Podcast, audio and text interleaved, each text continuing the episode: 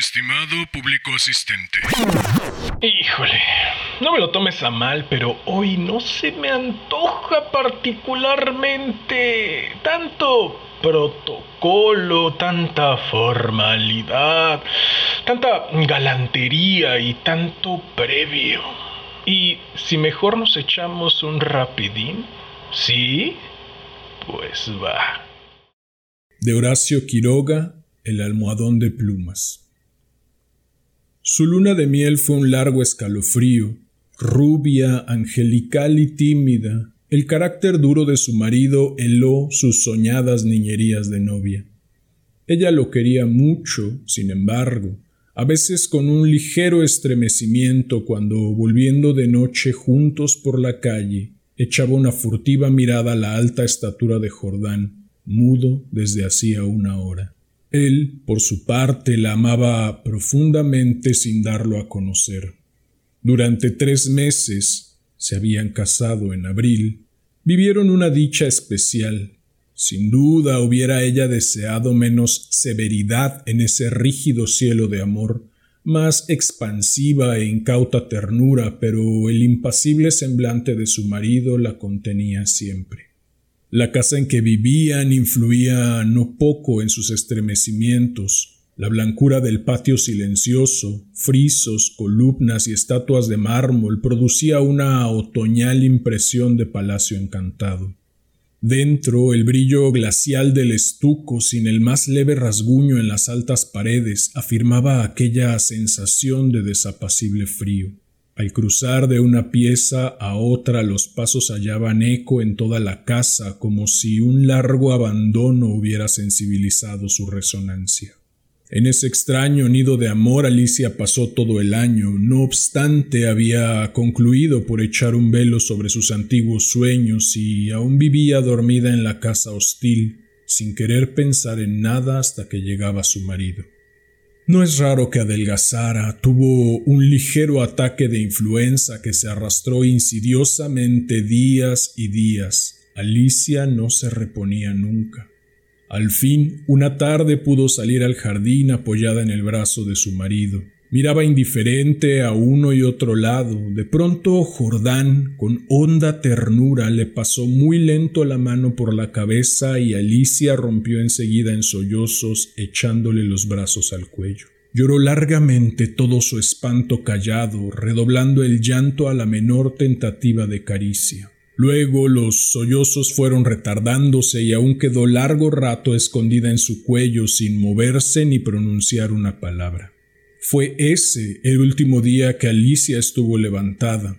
Al día siguiente amaneció desvanecida. El médico de Jordán la examinó con suma atención ordenándole cama y descanso absolutos.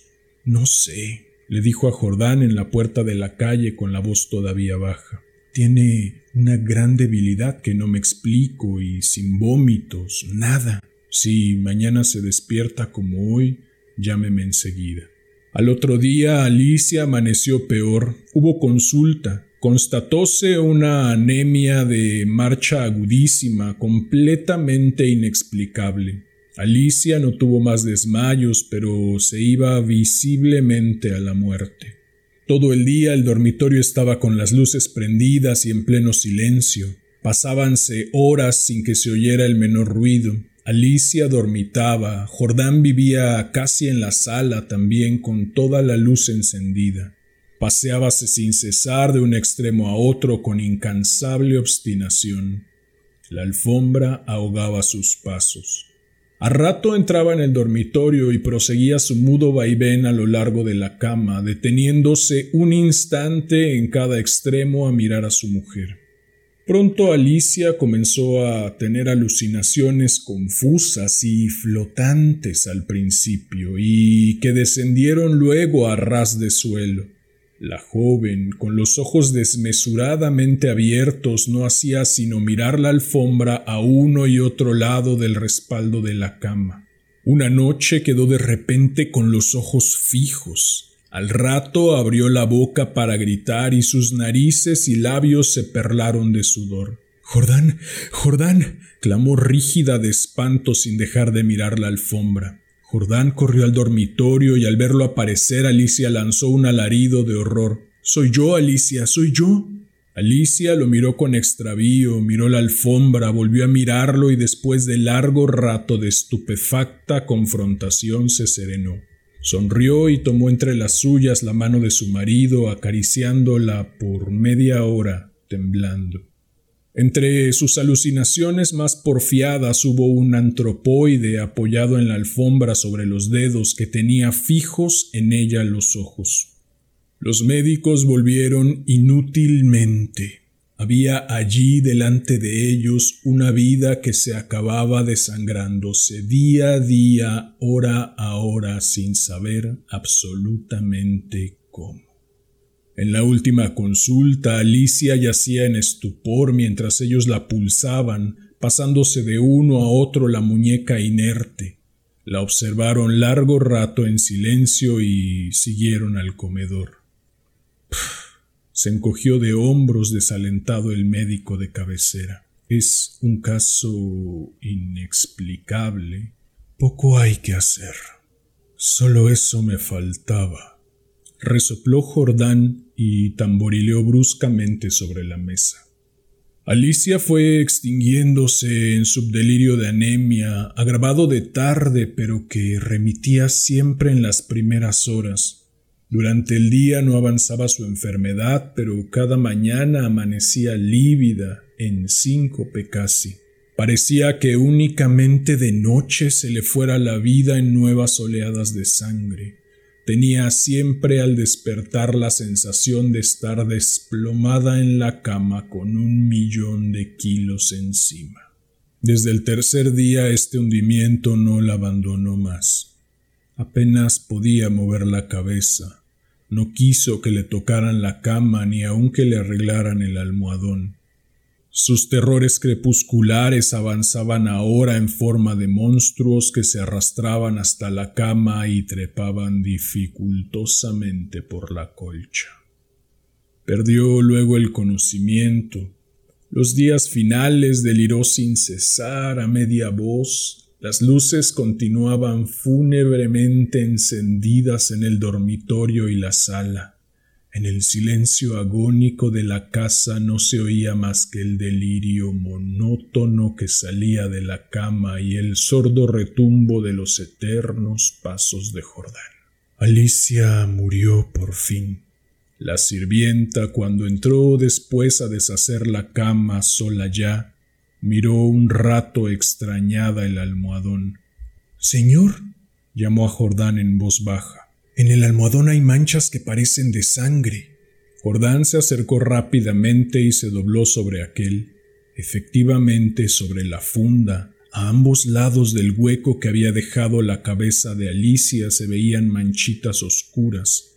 Parecen picaduras, murmuró la sirvienta después de un rato de inmóvil observación. Levántelo a la luz, le dijo Jordán.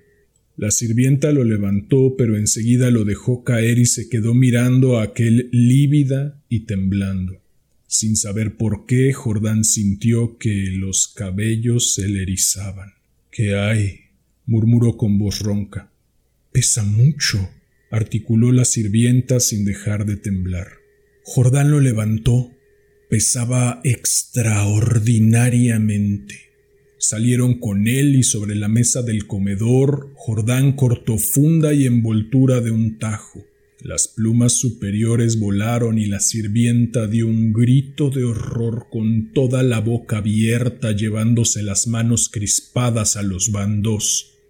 Sobre el fondo, entre las plumas, moviendo lentamente las patas velludas, había un animal monstruoso una bola viviente y viscosa. Estaba tan hinchado que apenas se le pronunciaba la boca. Noche a noche desde que Alicia había caído en cama, había aplicado sigilosamente su boca, su trompa, mejor dicho, a las sienes de aquella, chupándole la sangre. La picadura era casi imperceptible. La remoción diaria del almohadón sin duda había impedido al principio su desarrollo, pero desde que la joven no pudo moverse la succión fue vertiginosa. En cinco días, en cinco noches, había el monstruo vaciado a Alicia. Estos parásitos de las aves, diminutos en el medio habitual, llegan a adquirir en ciertas condiciones proporciones enormes. La sangre humana parece serles particularmente favorable y no es raro hallarlos en los almohadones de pluma. ¿Qué tal? Nada mal, ¿no? ¿Qué dices? Te espero el próximo jueves para otro rapidín.